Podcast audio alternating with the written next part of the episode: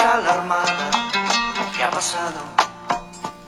Se preguntan, ¿qué ha pasado en el mundo?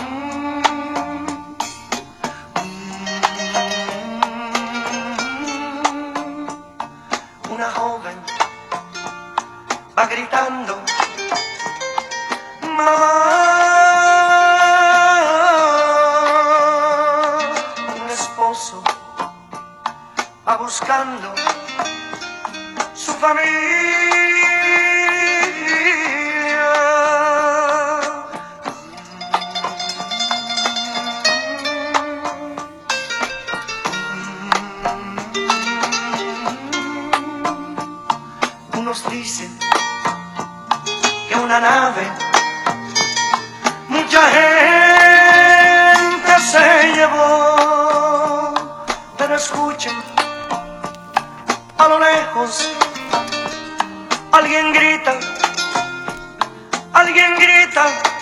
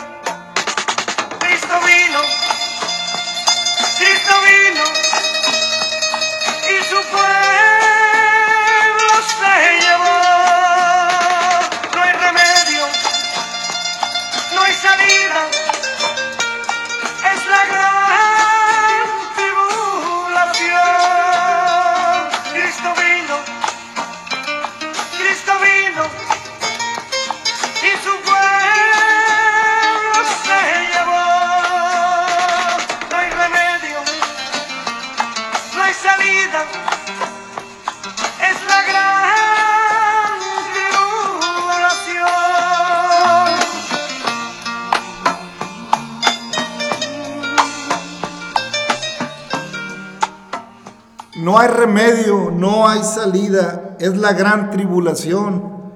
Cristo vino y su pueblo se llevó, dice la palabra en el canto del hermano Marino. Gracias a Dios por su amor y misericordia, gracias a Dios por su bondad infinita, porque Él es bueno, porque Él nos hizo y no nosotros a nosotros mismos. Así que bienvenida, bienvenido hermano, amigo. Paz de Cristo, es un placer estar una vez más en este podcast La Voz Apostólica, una voz de esperanza. Gracias por pasar por aquí. Gracias por darnos la oportunidad, por descargar este podcast. Y bueno, seguimos compartiendo la palabra. No hay otro propósito más que seguir en la palabra. Sabemos que hay muchos podcasts, que hay muchos lugares donde usted puede escuchar palabra, donde pero bueno, si, si nos da la oportunidad de acompañarnos 30, 40 minutos, se lo agradecemos. Lo invitamos a escudriñar las escrituras, a conocer la palabra. Si cree, gloria a Dios. Y si no cree, bueno, le va a servir la palabra, porque si Dios tiene un propósito para su vida, aunque usted no crea, pues algo va a pasar con usted si deja que la palabra de Dios entre a su corazón. Es el canto del hermano Marino, muy conocido en el medio cristiano, la gran tribulación. Un asunto, hermanos, que para muchos es un mito, que para otros es como, una, como un invento, pero que para los que conocemos la palabra de Dios y hemos creído, para todo aquel que guarda una Biblia en su casa o que abriga una religión que tiene a la Biblia como su palabra, debe de creerlo, hermano. Debe de creerlo porque está en la Biblia, no es un cuento de hadas, ni una historia de terror, ni una película de una secuela de, de las guerras de la galaxia, no. Está escrito, hermanos, que habrá gran tribulación en los últimos tiempos de la humanidad. Porque Mateo 24, familia, el Evangelio de San Mateo 24 dice así. Cuando Jesús salió del templo, y se iba, se acercaron sus discípulos para mostrarle los edificios del templo. Respondiendo él les dijo, ¿veis todo esto? De cierto os digo que no quedará aquí piedra sobre piedra que no sea derribada.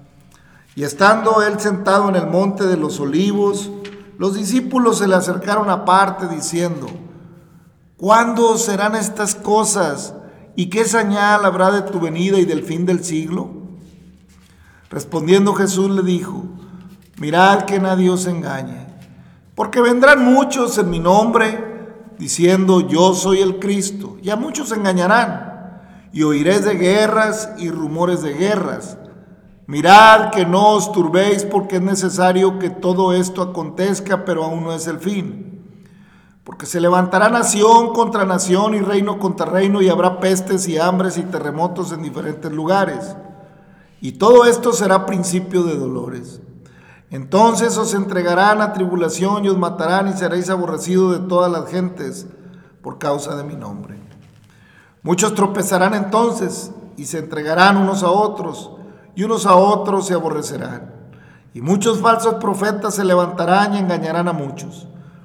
Y por haberse multiplicado la maldad, el amor de muchos se enfriará. Mas el que persevere hasta el fin, este será salvo. Será y será predicado este Evangelio del reino en todo el mundo, para testimonio a todas las naciones, y entonces vendrá el fin. Por tanto, cuando veáis el lugar santo, cuando veáis en el lugar santo la abominación desoladora de que habló el profeta Daniel, el que lee, entienda, entonces los que estén en Judea huyen a los montes. El que esté en la azotea no descienda para tomar algo de su casa. Y el que esté en el campo no vuelva atrás para tomar su capa. Mas hay de las que estén encintas y, que, y de las que críen en aquellos días. Orad pues que vuestra huida no sea en invierno ni en día de reposo. Porque habrá entonces gran tribulación cual no la ha habido desde el principio del mundo hasta ahora, ni la habrá. Y si aquellos días no fueran acortados, nadie sería salvo. Mas por causa de los escogidos, aquellos días serán acortados. Entonces, si algunos dijere, mirad, aquí está el Cristo, o mirad, allí está, no lo creáis, porque se levantarán falsos profetas, falsos Cristos y falsos profetas y harán grandes señales y prodigios, de tal manera que engañarán si fuere posible a los escogidos. Yo ya lo es, ya os lo he dicho antes. Así que si os dijeren, mirad, está en el desierto, no salgáis. O mirad está en los aposentos, no lo creáis. Porque como el relámpago que sale por el oriente se muestra hasta el occidente, así también la venida será también la venida del Hijo del Hombre. Porque donde quiera que estuviera el cuerpo muerto, ahí se juntarán las águilas. Amén, hermanos. Ahí está la palabra profética que abarca una secuencia de tiempos y hace eh, eh, el evangelista referencia al libro de Daniel, que es un libro con bastante eh, simbología para los últimos tiempos, que es el libro que marca los tiempos que se habrían de vivir y en el cual se basa el estudio de la profecía de los últimos tiempos para determinar los acontecimientos. Pero hermanos, no necesitamos profundizar tanto, no necesitamos, digo, es interesante la profecía para aquellos que quieren detalles de los simbolismos, está bien, lo puede investigar, pero de nada nos sirve, hermano. Es que mire, eh, disculpe familia, amigo, hay mucha gente que quiere que Dios le explique a detalle cuándo, cómo y cuándo, porque si supiera así la agenda, mira, para el día año tal, el día tal, la semana tal va a pasar esto y para el año tal y tal va a pasar esto. Y como la gente hace planes y tomar en cuenta a Dios, pues dice, bueno, el día tal, la semana tal, ese día yo me arrepiento para no pasar por los problemas que marca la palabra. Eso quisieran muchos. O sea, dicho de otra manera, el hombre quiere andar o queremos andar como nos, como nos parezca mejor, pero como la misma naturaleza da testimonio de que hay un Dios todopoderoso, más allá que yo le conozca o no le conozca, más, más allá que crea la obra de Cristo o no la crea, más allá de que vaya un día, vaya a algún santuario a, a orar, a rezar, a como usted le llame, más allá de eso, sabemos que hay un Dios. Amén. Todo el mundo sabe que hay un Dios. Y cada quien busca la manera de, acercarse a Dios a su forma, a su manera. Y entonces surgen muchos dichos. Pues no importa la iglesia que vayas, si tú estás, detrás del Calvario, o cada quien con su fe se salva, o, o todos los caminos conducen a Roma. En fin, surgen muchos dichos. Pero todo lo que está dicho, ajeno a lo que está escrito, es eso, solamente un dicho. Pero la palabra de Dios es un hecho. Amén. Y la palabra de Dios es testimonio. Y la palabra de Dios es veraz. Y la palabra de Dios está escrita para nuestro bien. Y la palabra de Dios nos advierte, nos señala, nos enseña, nos instruye a tiempo para que cuando vengan los días malos digamos no tengo en ellos contentamiento. Esa es la gran diferencia entre los dichos del mundo, entre los dichos del hombre y los dichos y los hechos de Dios. Por eso Jesús da a sus discípulos contestación porque vienen, Señor, ¿cuándo serán estas cosas? ¿Qué señal habrá de tu venida? Ah, pues estas son las señales.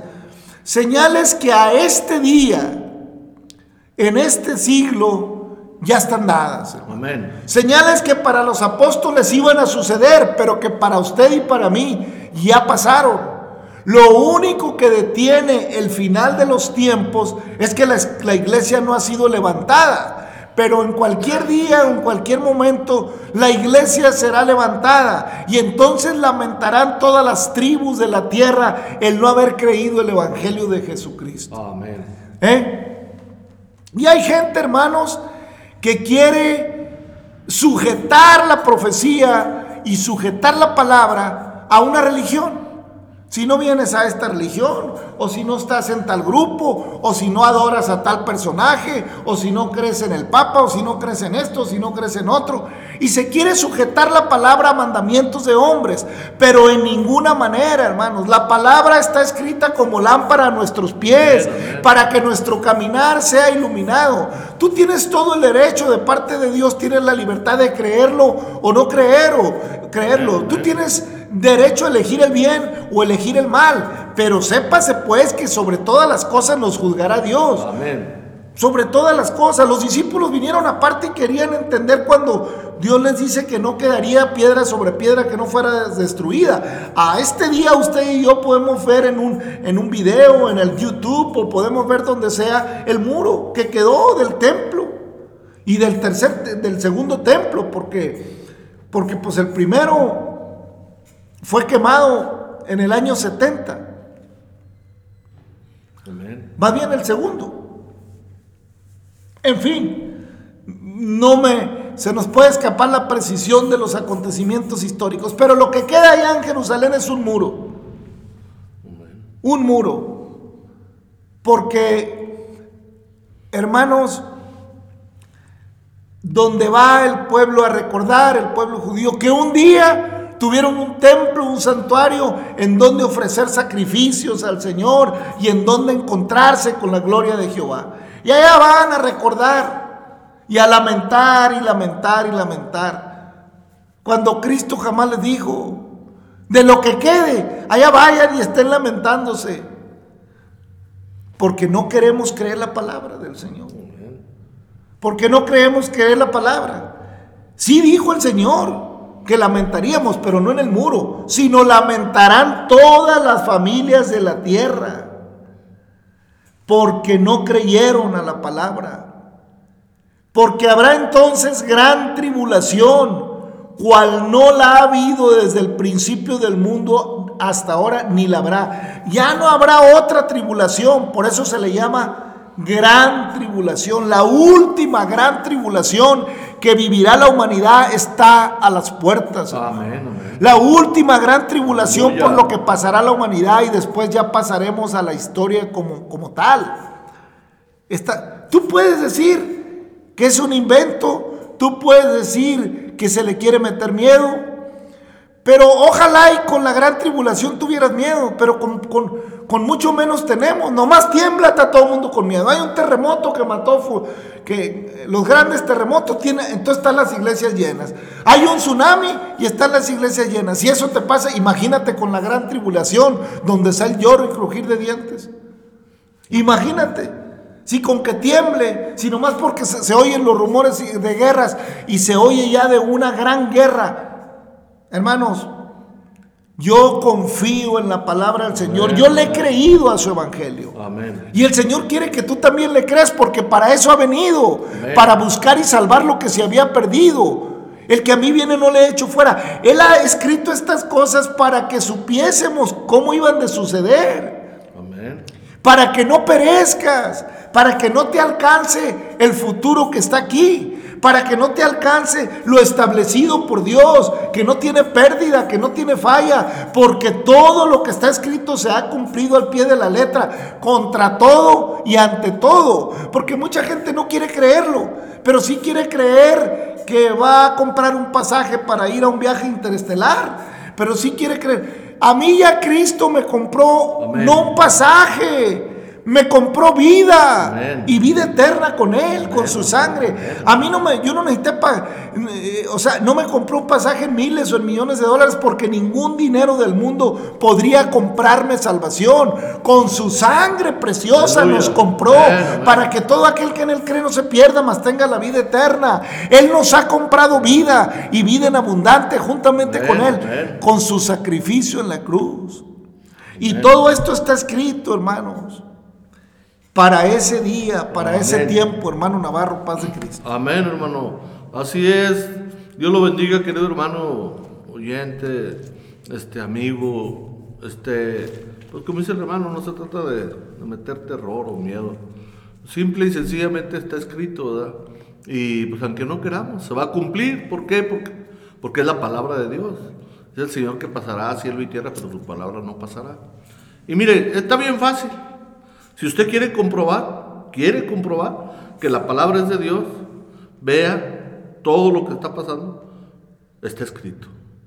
Y lo que va a pasar, lo que ya pasó, lo que está pasando y lo que va a pasar. Ahí véale, métase a la palabra, métase y, y pero pídale dirección al Creador, al, al Espíritu Santo, ¿para qué? ¿Sabe para qué? Para que pueda entender correctamente. O sea, porque mucha gente algunos dicen, oye, pero es que esto está muy, muy exagerado, muy exagerado.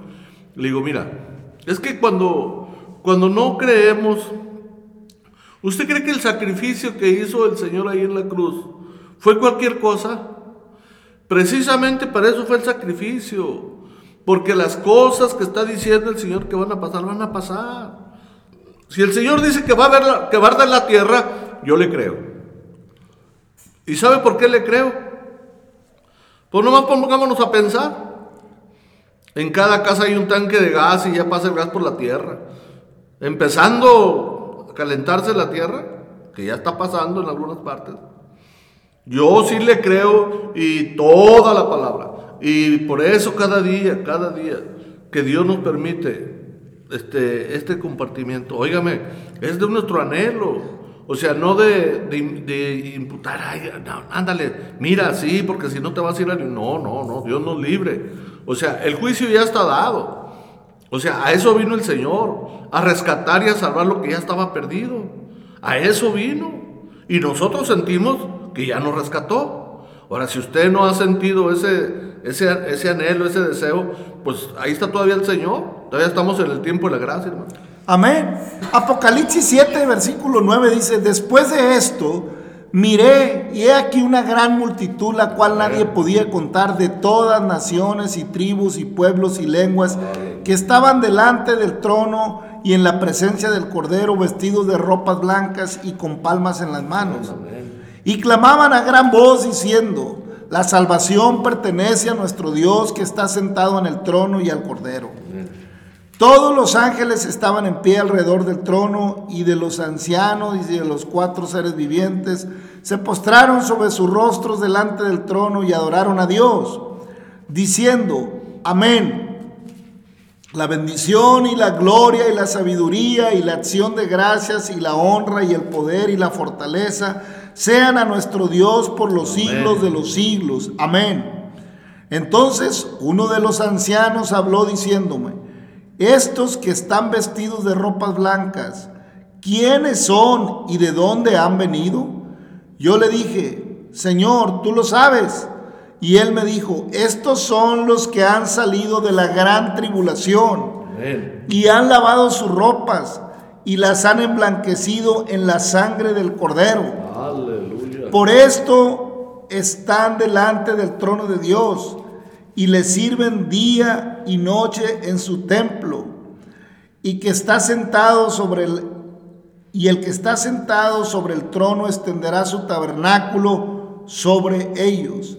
Ya no tendrán hambre ni sed, y el sol no caerá más sobre ellos, ni calor alguno, porque el Cordero que está en medio del trono los pastoreará y los guiará a fuentes de agua de vida Dios enjugará toda lágrima de los ojos de ellos. ¿Se acuerda lo que le dijo a la samaritana? El agua que yo le daré es una fuente de agua viva que saltará para vida eterna.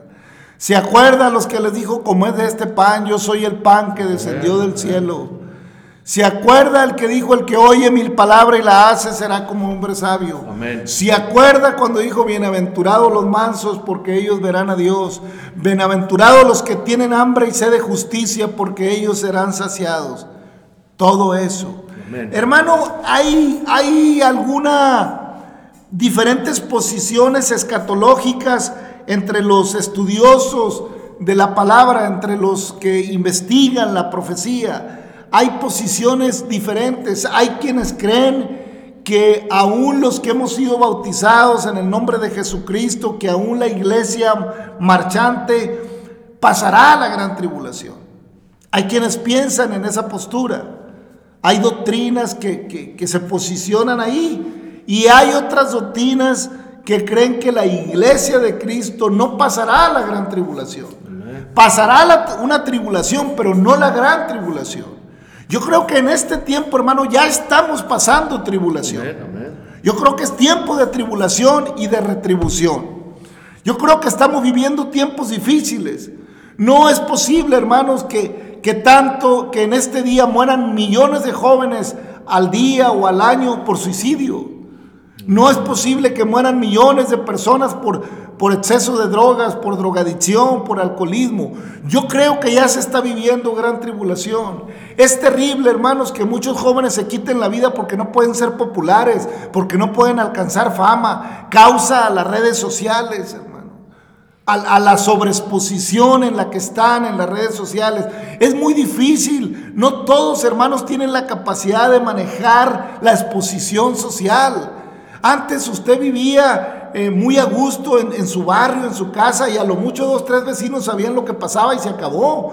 Pero hoy usted hace algo y por ahí se le ocurre a su vecino subirlo a una red y millones de personas en el mundo que ni saben quién es, ni van a hacer una oración por usted, ni van a hacer nada, lo van a criticar. No conocen ni lo van a conocer jamás, pero van a criticarle y van a decir, o bien o mal, no lo sé, pero van a, porque es la tribulación del mundo, hermanos. ¿Eh? Entonces le digo, hay dos posiciones.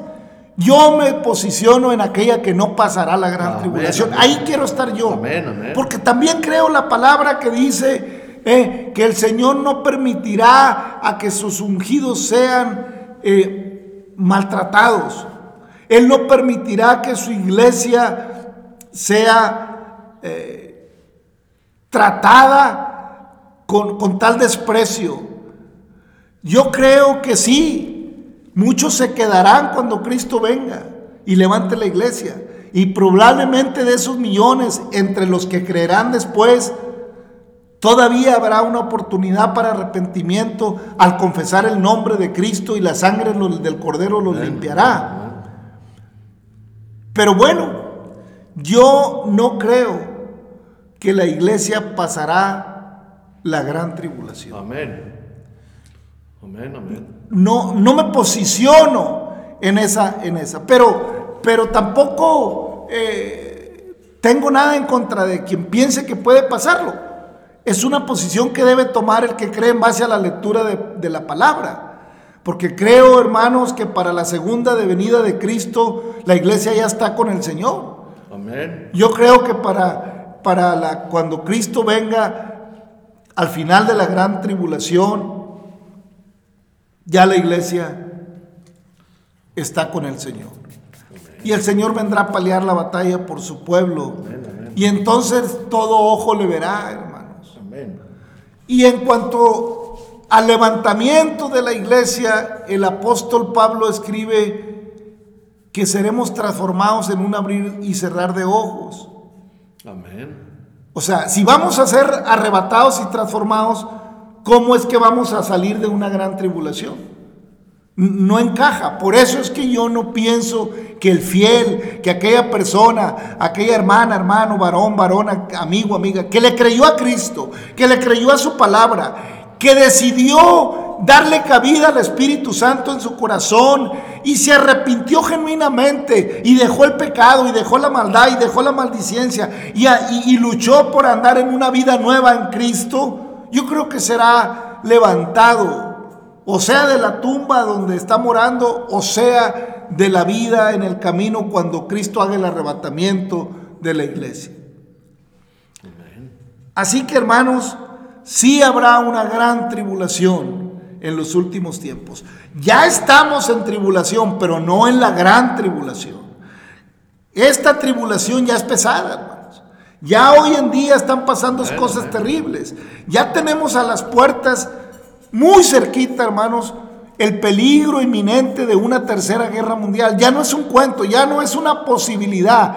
Ya está en acción una guerra que nos puede llevar, que está nomás a horas o a días de un error o algo, una, y nos podemos ir a una escalada de una guerra nuclear que dejaría por de es, por de sí, ya una tribulación terrible para muchas naciones, hermanos.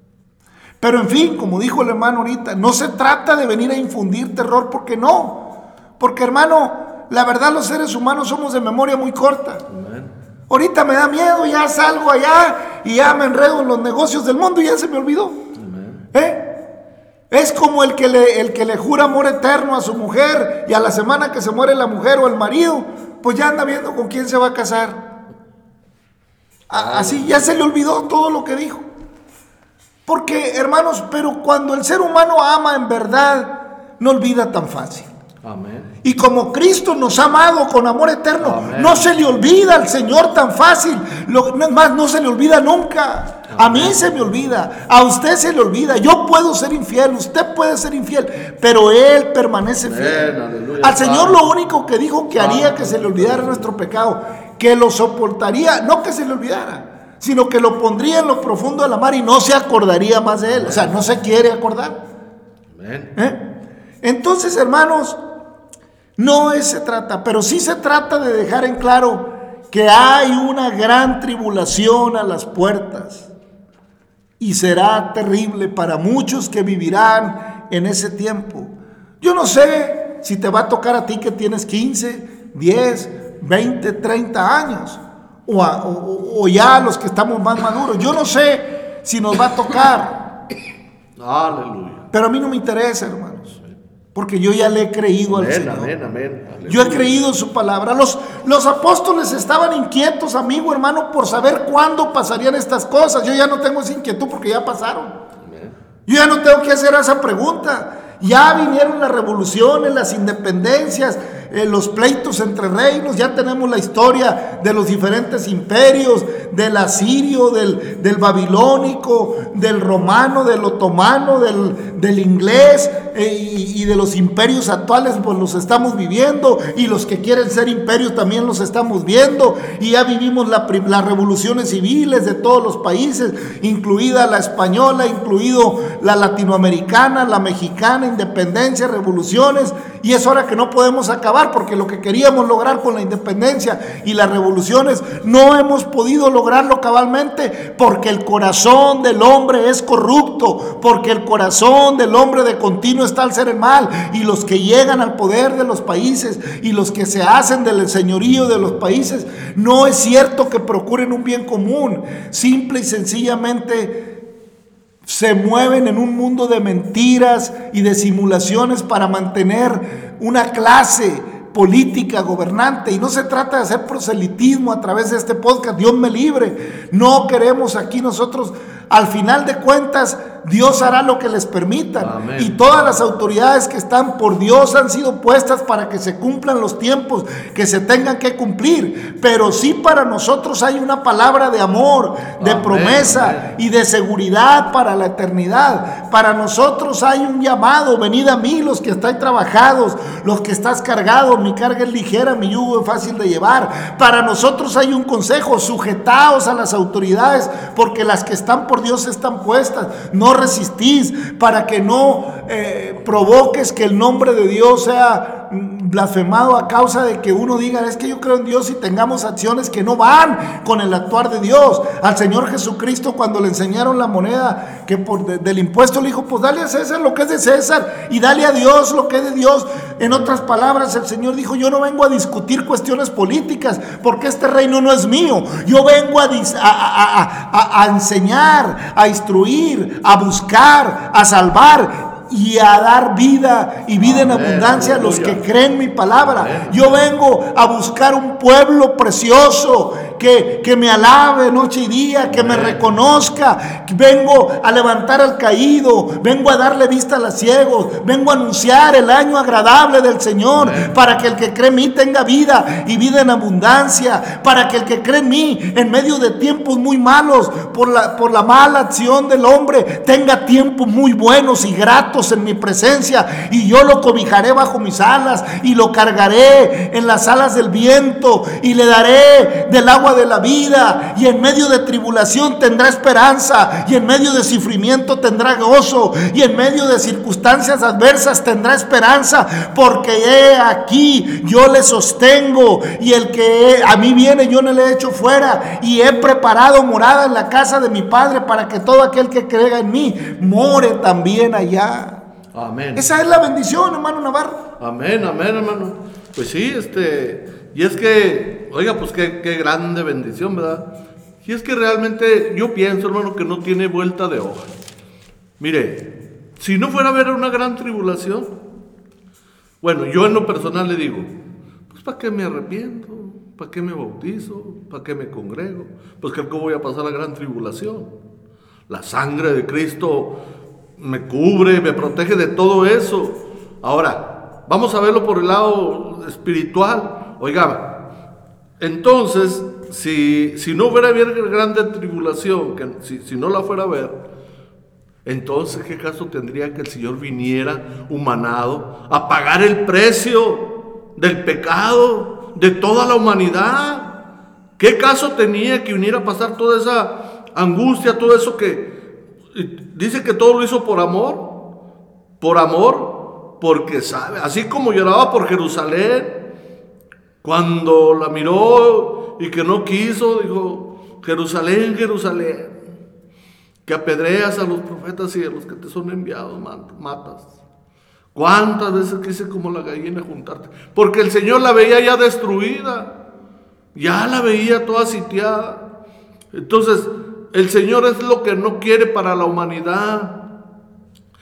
Que vayamos a pasar, oiga, muchas veces usted dice, no, pues si a, Dios le interesa tanto y si Dios es amor, pues ¿por qué me tiene aquí para decir? No, Dios no pone a padecer a nadie. Nosotros mismos a veces nos buscamos nuestro propio bien, mal. Oiga, mucha gente hasta que está ahí padeciendo se acuerda de Dios.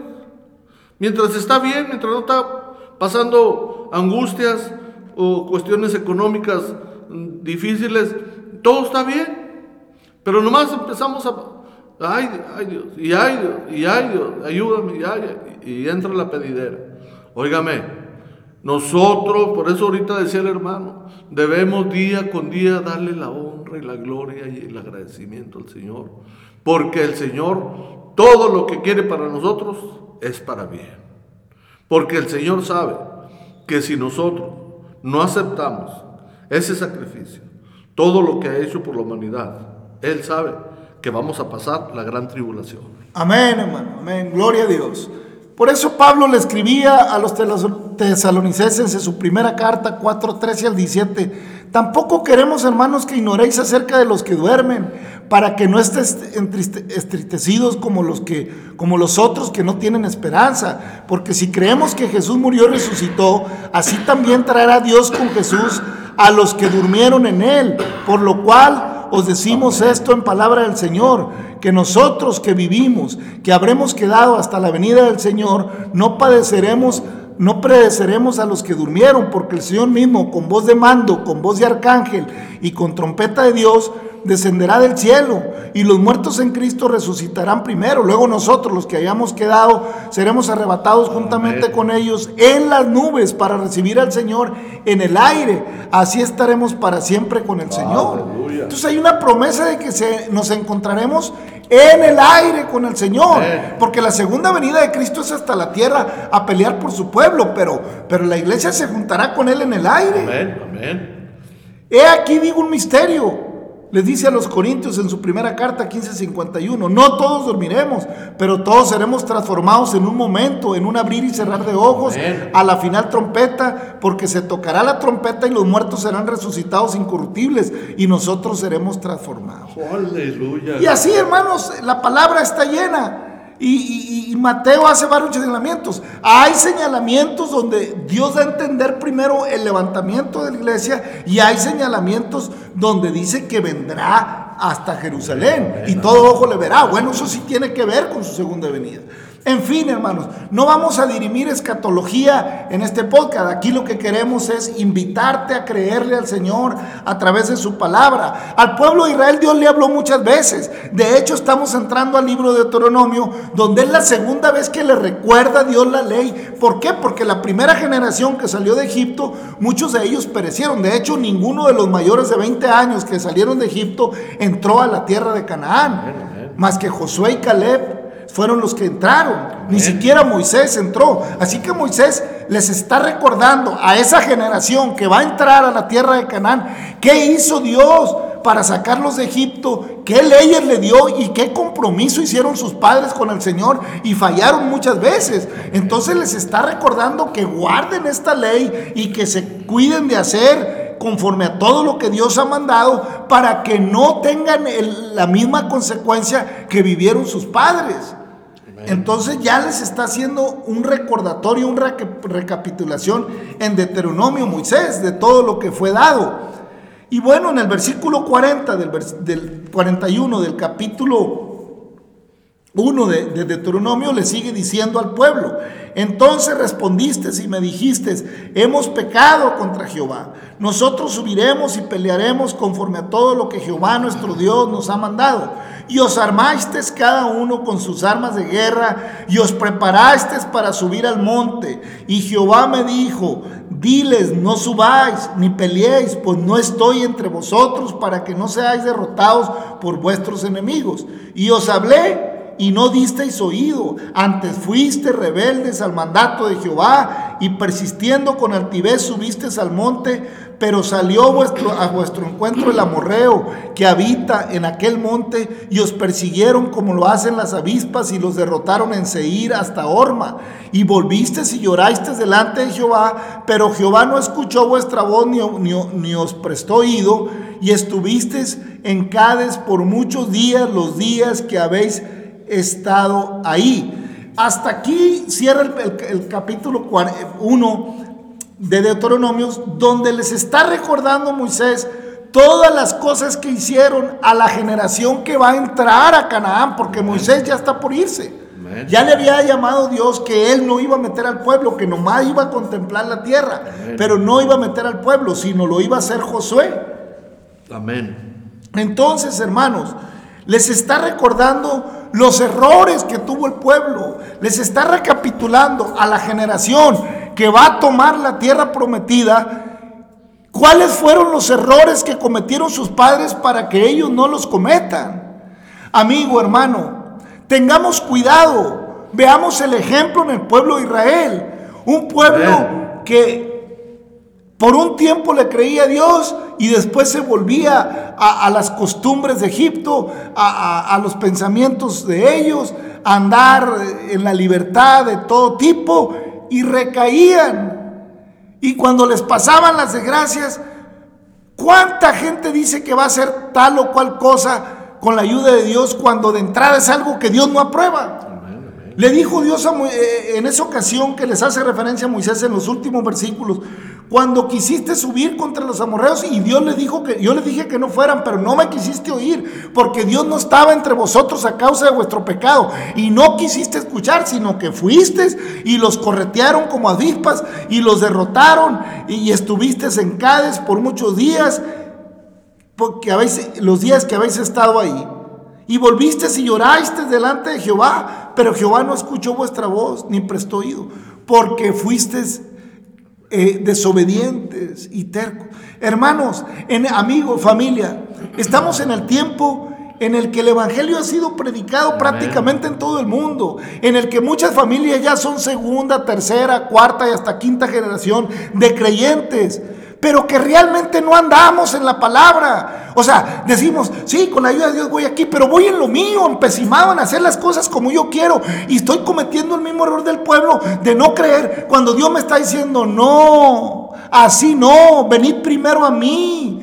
Dame la gloria, dame la honra, amén, a mi palabra. Sed mansos y sencillos de corazón. No paguéis mal por mal. Oíste que fue dicho ojo por ojo y diente por diente. Bueno, yo digo que el que diga fato a su hermano será culpable de juicio. Yo traigo otras reglas, dice el Señor, porque el precio lo he pagado yo y la venganza es mía. Yo daré el pago, dice el Señor. Tú no andes tomando venganzas que no te corresponden. A nosotros nos corresponde vivir una vida justa, hermanos. Es cierto, no estamos diciendo que no, que no defiendas causas justas, pero no con tus armas, sino con las armas de la prudencia, con las armas de la, de la sabiduría que viene de Dios y no la sabiduría que lleva rencilla en sí, sino la sabiduría preciosa que hay en la palabra de Dios, hermano Navarro. Amén, hermano. Esa es la, esa es la medicina. Esa es la medicina para todo bien. O sea, la palabra del Señor, porque pues para, dice que lo que se escribió, pues para nosotros se escribió, dice Pablo, para nuestra enseñanza. Porque, mire, en todo tiene cuidado el Señor, en todo tiene cuidado. No se puso, no se puso ahí una palabra para que usted se confundiera, no, todo está claro. Que usted se quiera confundir es otra cosa, pero a nosotros se lo, se lo decimos con todo el amor del Señor que nos ha enseñado. Para nosotros eso es lo que nos hace estar en pie. la palabra del Señor, las promesas de Dios que son fieles y son verdaderas. Amén, hermano, amén. Al que oye mi palabra y la hace, lo compararé al hombre sabio que edifica sobre la roca. Ese es el lema, hermanos, prácticamente de este podcast siempre decimos eso, porque es cierto, hermano. Entonces, hermanos, lo que se escribió para nuestro bien Amén. se escribió.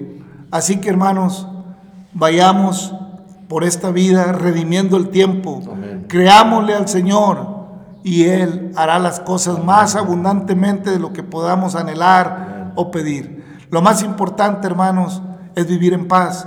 Lo más importante es vivir en armonía. Lo más importante es amar verdaderamente. Y Cristo nos amó y nos amó en espíritu y nos amó en verdad y nos amó con amor eterno. Padre, te damos gracias y nos ama, hermanos. Gracias, Amén. Señor, por amarnos. Amén. En el nombre de Jesucristo. Gracias por cada amigo, amiga que descarga este podcast. Bendice a tu iglesia, a tu pueblo de Israel. Ten misericordia de la humanidad, de los que hacen tener misericordia.